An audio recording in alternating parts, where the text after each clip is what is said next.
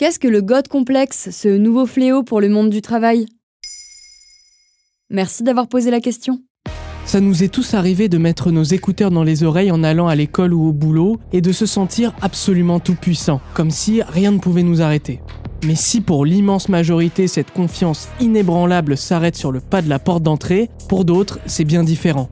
Leurs analyses sont les meilleures, leurs décisions sont les meilleures, leurs réseaux sociaux sont les meilleurs. Ce phénomène porte un nom. Il s'agit du God complexe ou complexe de Dieu en français. Et ça vient d'où le God complexe Les premières traces écrites de ce terme proviennent des essais de psychologie appliquée du psychiatre et psychanalyste anglais Ernest Jones. Dans ce livre publié en 1923, ce dernier définit le God complexe comme le fait de croire que l'on est Dieu. Il se caractérise par un sentiment de capacité personnelle exceptionnelle, de privilège ou d'infaillibilité. Cependant, le God complexe n'est pas un terme clinique et ne fait pas partie du manuel diagnostique et statistique des troubles mentaux de l'OMS.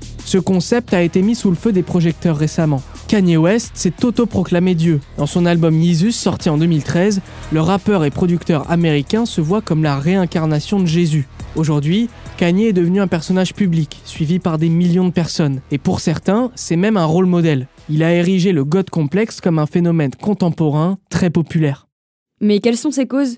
En entreprise, le God complexe pourrait être assimilé à de la vantardise, du narcissisme ou encore du déni, car l'une de ses caractéristiques, c'est le refus d'admettre ses erreurs ou ses incompétences. Michael Stora est le fondateur de l'Observatoire des mondes numériques en sciences humaines. Il explique dans un article de Welcome to the Jungle nous sommes sans cesse challengés par l'entreprise et la barre est si haute que cela nous pousse à être dans une forme de déni et à peiner à reconnaître nos faiblesses. Malheureusement, la plupart des entreprises ne valorisent pas la culture de l'humilité. Les managers ont plutôt tendance à préférer des salariés qui ne manquent pas de se vanter de leurs résultats car ils sont plus voyants. Aussi, le God complexe s'explique par un mal-être plus profond. Pour Michael Stora, l'une de ses racines proviendrait d'une éducation trop élitiste, que ce soit à l'école ou à la maison.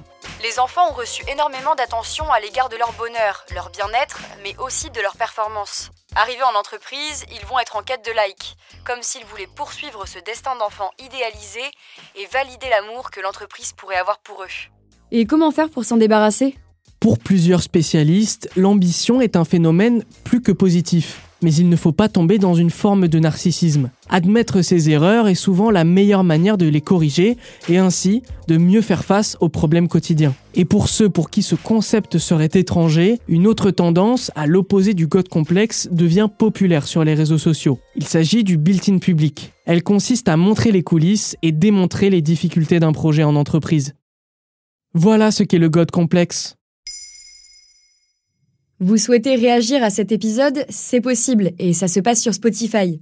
Vous pouvez commenter l'épisode et répondre au sondage du jour directement sur l'appli. Maintenant, vous savez, un podcast Bababam Originals écrit et réalisé par Samuel Lambroso.